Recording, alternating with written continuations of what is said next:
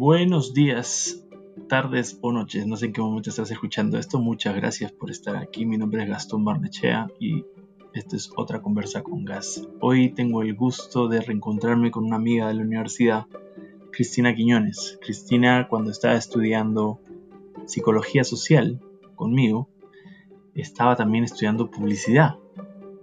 Hizo después una maestría y estuvo un tiempo en el mundo corporativo hasta obtener algunas posiciones regionales y en un momento le dio la locura y dijo, se fue a una notaría y fundó su compañía. Eh, hoy hablo con la CEO de Consumer Truth en Perú, así que espero que te guste este capítulo como a mí me gustó. Gracias por estar acá y gracias por escuchar.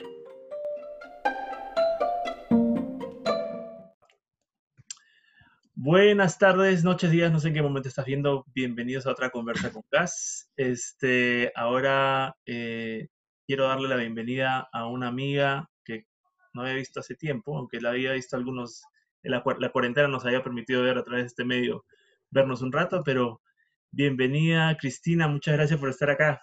Gracias por aceptar la invitación. Gastón, feliz, ¿no? Nos vimos en las aulas del, de, de la Cato, en Psicología Social, eh, y es un gusto verte además crecer, desarrollarte, eres un súper marquetero, además cada vez que veo tu evolución profesional, mi admiración completa, de verdad. Este, Muchas gracias. Nada, un gusto estar contigo acá. No, no, para mí es eh, un honor y bueno, dejémonos de las lambonerías, como dicen aquí en Colombia, o las sabonerías, ¿sí? Este, está bien, cumplimos el libreto y todo. Eh, yo, ¿por qué quería hablar contigo, Cristina? O sea, primero porque digamos, me ha pasado muchas veces que me presento con mis, con mis equipos o me presento a alguna compañía y estoy unos meses trabajando ahí y bueno, ¿y tú qué estudiaste? Ah, mira, yo estudié psicología y todo el mundo, ¿qué? ¿Psicología? ¿Cómo así? ¿Cómo, digamos, ¿cómo así un marquetero es psicólogo? Y me da mucha risa porque finalmente este, cuando uno entiende un poquito de las áreas dentro de la psicología y ves el tema de psicología social, comportamiento del consumidor, investigación de mercados, y el link con, con marketing es como una, una, ruta natural para mí, ¿no? Por lo, por lo menos lo fue para mí. Este, y tú, siendo psicóloga social y teniendo una empresa que ya tiene más de, ya tiene 11 años, 11 años y un poco sí, más. De acuerdo. Este, que se para a hacer investigación, a darle, a, digamos, a, a, a hablarle la, a la oreja a los marqueteros o a, o a las empresas y decirles, vea, el, el, el, mercado está así o asá. Cuéntame un poquito cómo fue ese proceso, porque a mí me interesa mucho esas historias de origen de, de, esos emprendimientos exitosos que hay por ahí, tú siendo uno de ellos en, en mi mapa, ¿no? Dale, gracias. Bueno, eh, para mí también ha sido curioso ser psicóloga porque usualmente uno espera un hombre con canas de 50, ingeniero y hablando de Big Data, ¿no? Y viene este pechito, Insider, es mujer, que es psicóloga, que es peruana, porque claro, si fuera argentina, brasilera, mexicana, en fin, ¿no? Peruana, chola, mestiza, orgullosamente además este, latina, hablando de insights, eh, que pues, ¿no? O sea, la, la, mayor cantidad de gente es, este, se fuma de la buena, ¿no?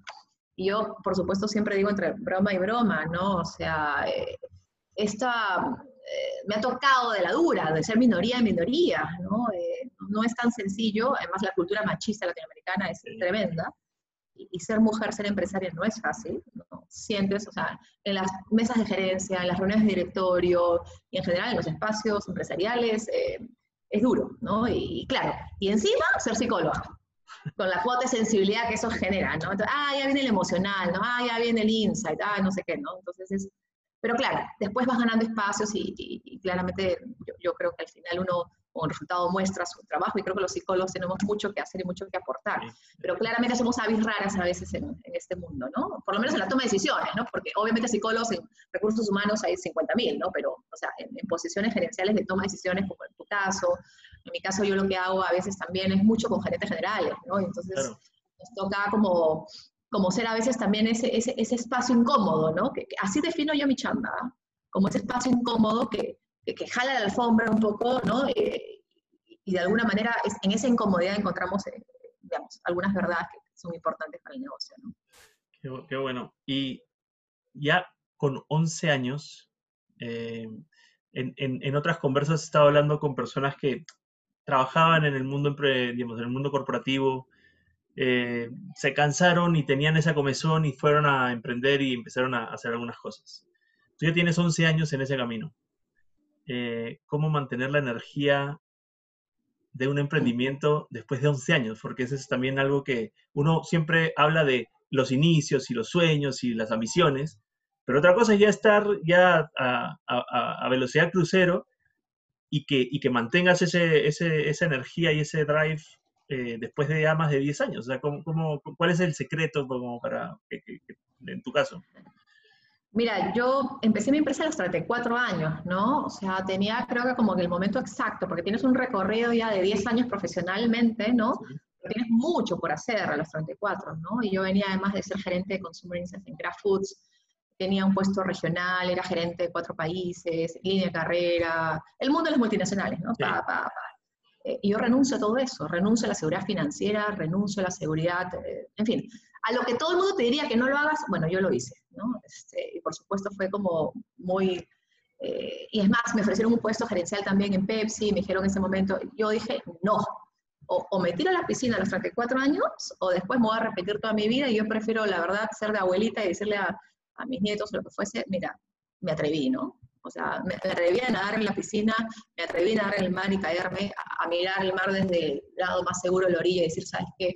Que otro se, que, otro se ahogue yo, ¿no? Entonces, esa fue como la motivación central de poder tener libertad intelectual, de poder hacer algo que me, me desafiara a mí misma, de poder encontrar un espacio en la psicología del consumo en la que yo creo y defiendo, eh, y creo que es la pasión y la visión la que te llevan finalmente a trascender en el tiempo, ¿no? Porque la pasión no la puedes abandonar. Yo creo que a uno le compran la pasión, no el producto, no el servicio. Yo hago, evidentemente, investigación y consultoría, pero creo que lo que mis clientes compran en Consumer Truth es la pasión insider que tenemos, ¿no? que la demostramos en las conferencias, en las consultorías, en la plataforma académica, en los libros, en, todo lo que hacemos.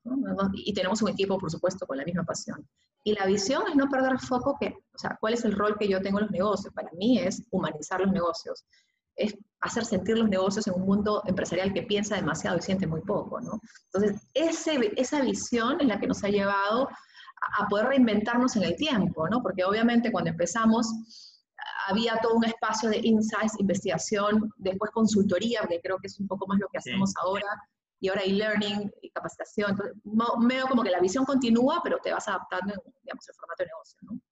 Y, y de alguna manera también yo, digamos, está, traigo a colación algunas conversas previas, estaba hablando con, con Jorge Becerra, un planner aquí colombiano, y hablábamos de eh, esto del COVID, pues nos cogió a todo el mundo con los calzones abajo, algunos más, algunos otros menos. Eh, y obviamente, pues, eh, a más de uno, a más de una empresa y a más de un emprendimiento ha tenido que revisitar las finanzas y decir, ok, enfoquémonos qué es lo esencial, qué es lo básico, y en esas hay recortes por todo lado, ¿no? Entonces, si tú estás en una empresa, marketing, te recortan el presupuesto y demás. Y yo me imagino que también a nivel de, de, negocios, de emprendimientos y demás, pues muy probablemente se para, se para el negocio y se frena un poquito.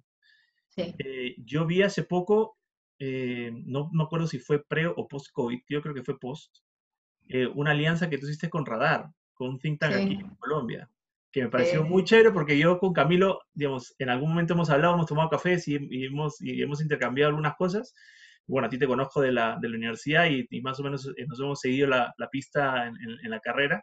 Y cuando vi dije, qué chévere estos dos mundos, que es, él es súper numérico, tú eres súper de insights, y creo que es una combinación bastante poderosa. ¿Cómo, cómo, cómo, cómo ha ido eso?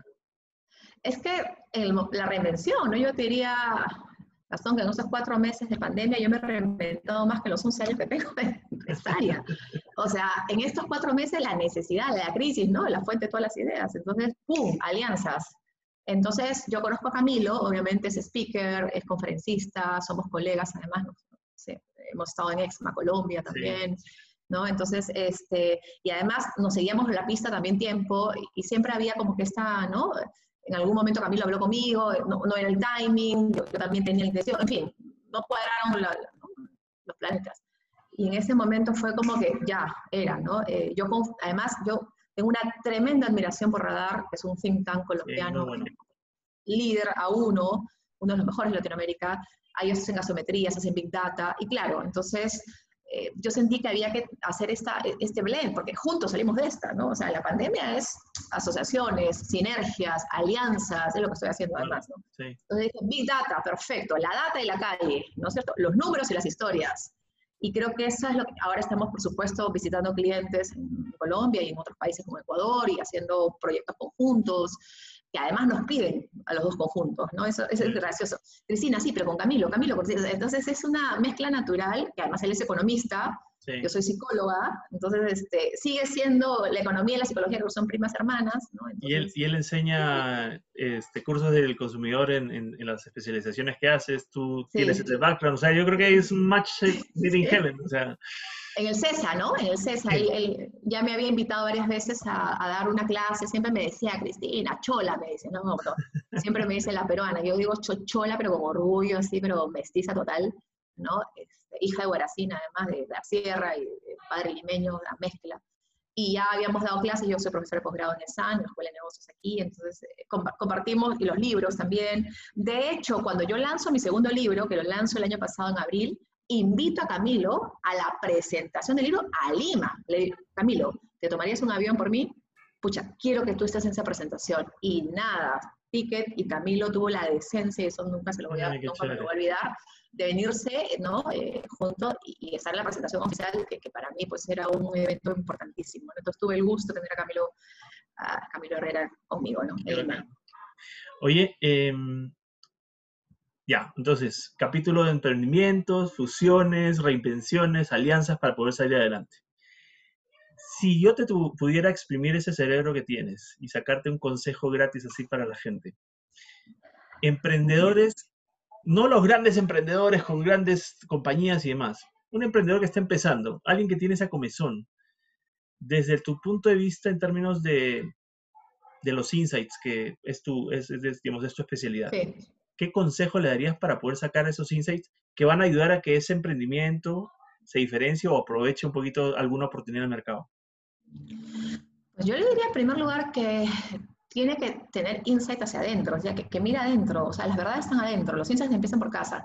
¿Qué es lo que le apasiona? ¿Qué es lo que le mata? ¿Qué es lo que, lo único por lo que sería feliz? ¿Qué es lo que lo mueve? O sea, tener esa mirada de introspección y hacer de eso una realidad, ¿no?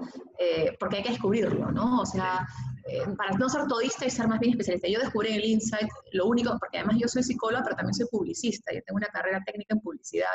De hecho, cuando yo estaba en la Cato, estaba la mitad del tiempo estudiando otra carrera y la mitad estudiando psicología y mi cerebro estaba entre dos. esa capacidad de, ¿no? de, de mezclar, el Insight resuelve estas dos cosas. Tiene, evidentemente, componente analítico psicológico, pero también tiene un componente estratégico publicitario. Entonces, ahí o sea, cuando miré adentro encontré que esa era la solución a mi identidad profesional.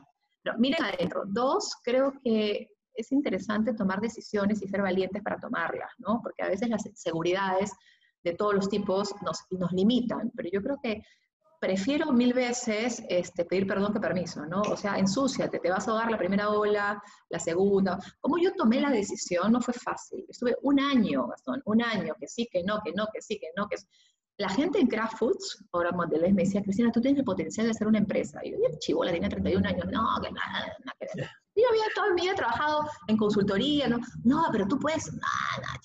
Hasta que hubo un amigo, este, la gente, los consumer insights de Kraft me decían, porque hice un modelo de, hice un modelo de, de investigación que ganó un premio mundial en, en Kraft, ¿ya? Se llama Put Consumer First, saqué a la gente a la calle, vivió tres días, ta, ta, ta. Me, me, gané un premio mundial de innovación en 180 países, Perú gana uno, y yo la semana renuncio, pues a Kraft, ¿no? Fue así como o sea, te ganaste el premio y renunciaste. claro, ya, ya, había logrado el, el, win case, lo tenía en mi CV, y además yo sentía que en ese momento también ya, ¿no? Había estado tres años, ¡pum! me quería mudar y hasta le agradezco a Crash, por supuesto, pero y, hice el MBA, me ayudó mucho el MBA, ¿ya? El MBA también, pa, pa, pa, pero igual no me atrevía, igual no me atrevía, igual hasta que un amigo de, del MBA, que, que, además era otro perdido como yo, porque él era periodista de la Cato, los únicos de letras, todos los demás eran ingenieros, contadores, economistas, qué sé yo. Nosotros éramos los que estábamos más perdidos ahí en el MBA, como que, ah, ¿qué es esto? Finanzas 1, TIR, va, finanzas 2, operaciones, saca usted su diseño de una planta industrial y yo estaba, ¿no? En fin, bueno, la cosa es que superé el MBA, quedé en tercer puesto el MBA, dicho sea de paso, de pura chancona nomás, así, de, de que no tenía que esforzarme, etc. Bueno, hasta ahí. Entonces me decían, no, pues tú. Y mi amigo, el periodista de la Cato, no me voy a olvidar nunca, me llama Jorge, Jorge Ayulo, un periodista RPP, agarré y me dije, oye, huevón, ay, perdón, no sé si puedo decir no, este es un espacio en el que no hay, aquí ajos y cebolla, no preocupes. Oye, huevona, me dice, carajo, pon tu empresa, que tú qué crees que la empresa es lo que te enseña en el MBA, que tienes que tener tu flujo proyectado de caja, tu ROI, tu EPITA, ¿no es cierto? Tienes que tener tu plan de negocio, tienes que tener, o sea, todo lo que te enseñan pues en la maestría de negocios, ¿no? Y pi, pi, pi, pi.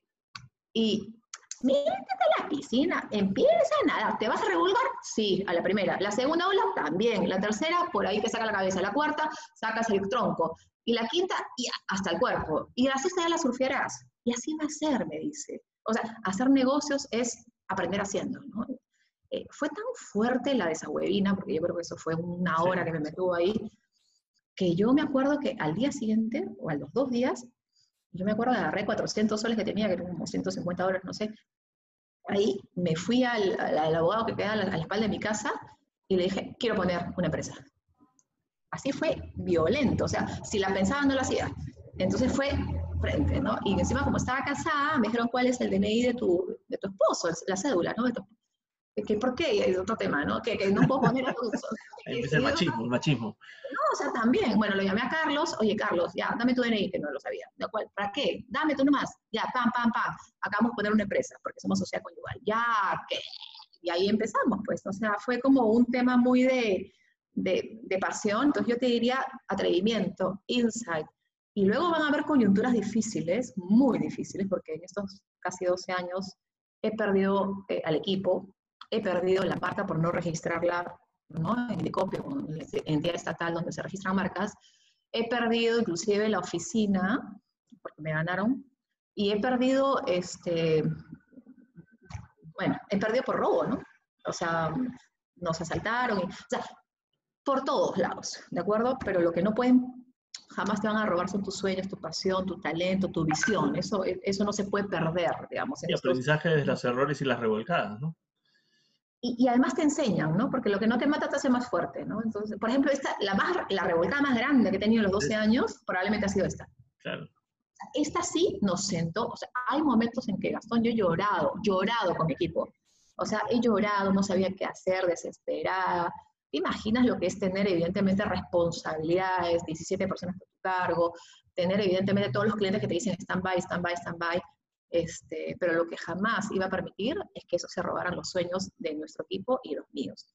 Mantener al equipo. Yo siempre he dicho que para un empresario lo más importante no es eh, tener un buen trabajo, sino poder darlo.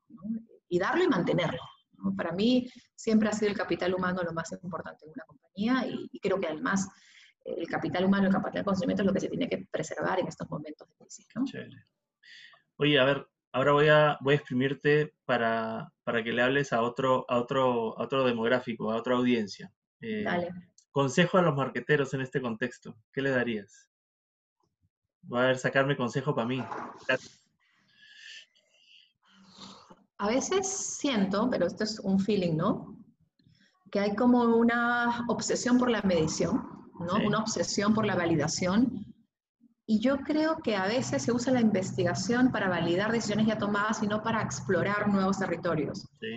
Y el manejo de la incertidumbre a veces, ¿no? Siento que, a veces queremos tener control de las cosas y cuando tenemos eh, estos entornos de incertidumbre, abstractos, etéreos, volátiles, entornos busca, como le llaman, nos sentimos un poquito eh, desequilibrados y creo que son los momentos más lindos para poder un marquetero desarrollar estrategias, para poder sumergirse en esa ola de cambio y, y encontrar valor en ella. Entonces, abrace la inconformidad, abrace la incertidumbre, ¿no? Y sobre todo, no tienen que tener las respuestas, hay que hacerse las preguntas, ¿no? Entonces, hace el enfoque en solución, ¿no? Me pasa mucho que quiero saber cuál es el nuevo producto, quiero la estrategia branding, quiero la idea de innovación, quiero el next big thing, ¿no? De frente a la solución, ¿no? Cuando tal vez hay que destinar un poco de tiempo a hacernos las preguntas, a hacer brainstorming colectivos, o como yo le llamo, Insight Lab, que son talleres de, de, de disrupción mental, o sea, busquemos espacios más bien para desafiarnos, ¿no? Ya habrá momentos de buscar las soluciones, pero si no hay input o insight, no habrá output,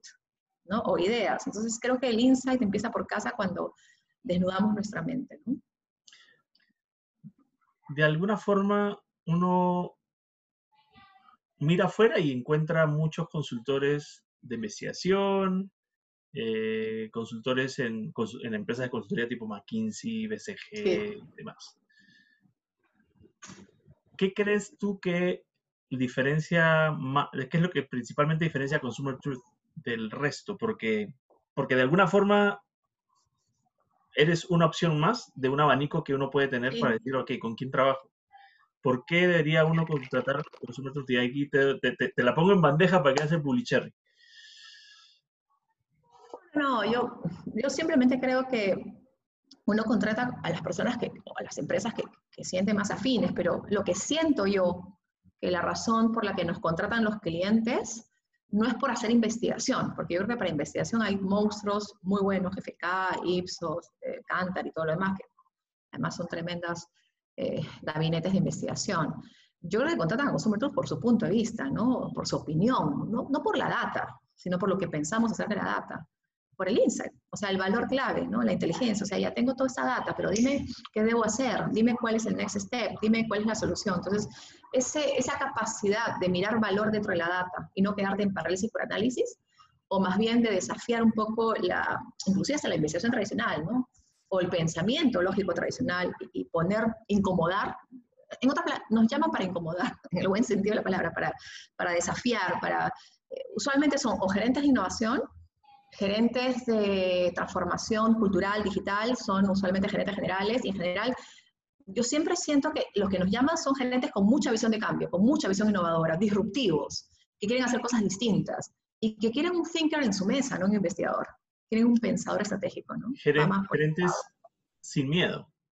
Sí. Y que se pueden comprar el cuento, ¿ah?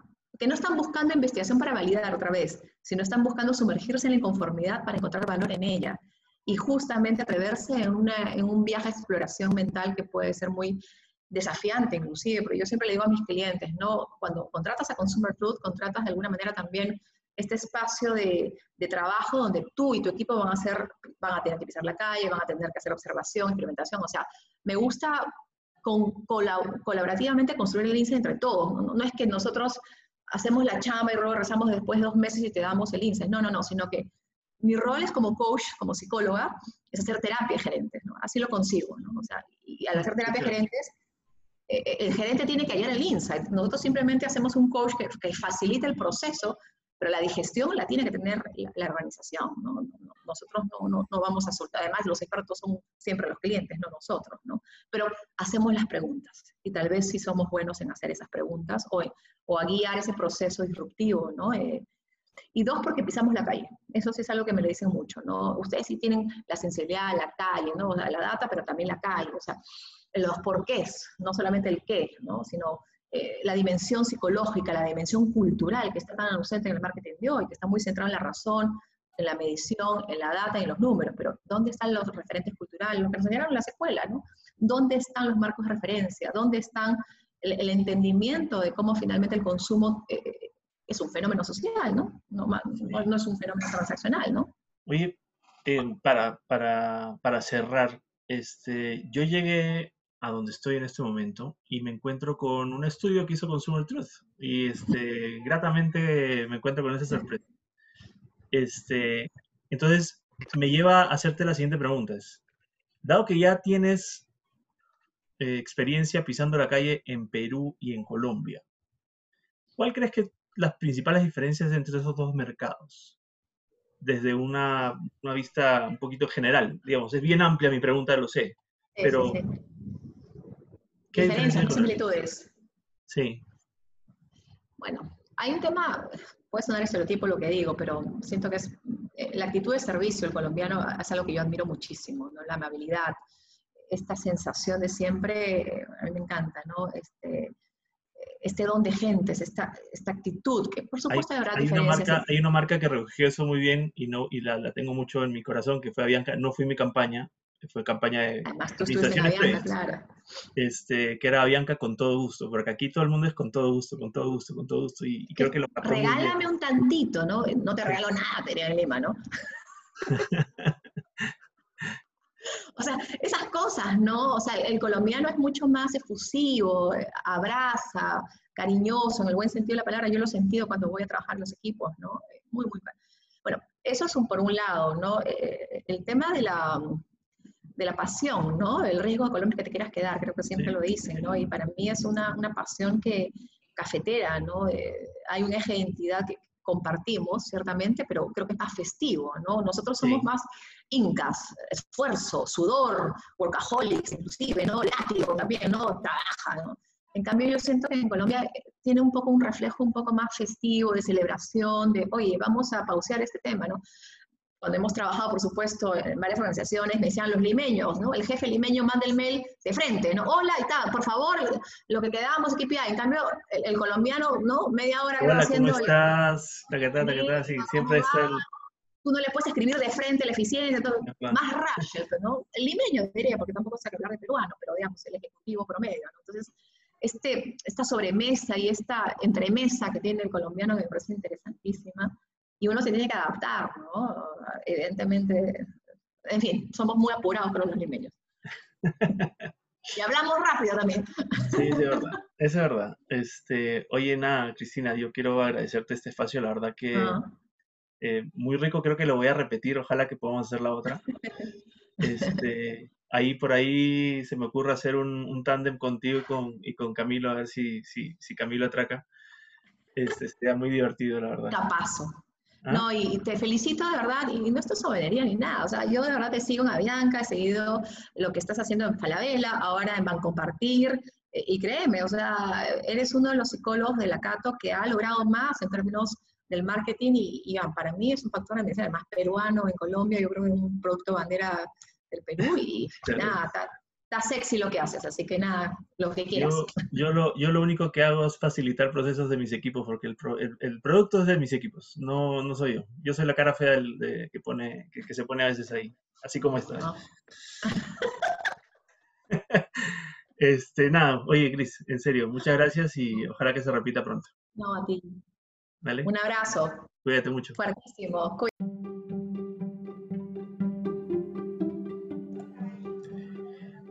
Muchas gracias por escuchar este podcast. Ya sabes, si quieres ver este podcast y ver el video de esta conversa, puedes encontrarme en YouTube, en Gastón Barnechea, en LinkedIn igual y en Instagram en gbarnecheah. Por favor, suscríbete, yo te lo voy a agradecer mucho y espero que esto te haya servido de algo. Un abrazo, nos vemos en la próxima.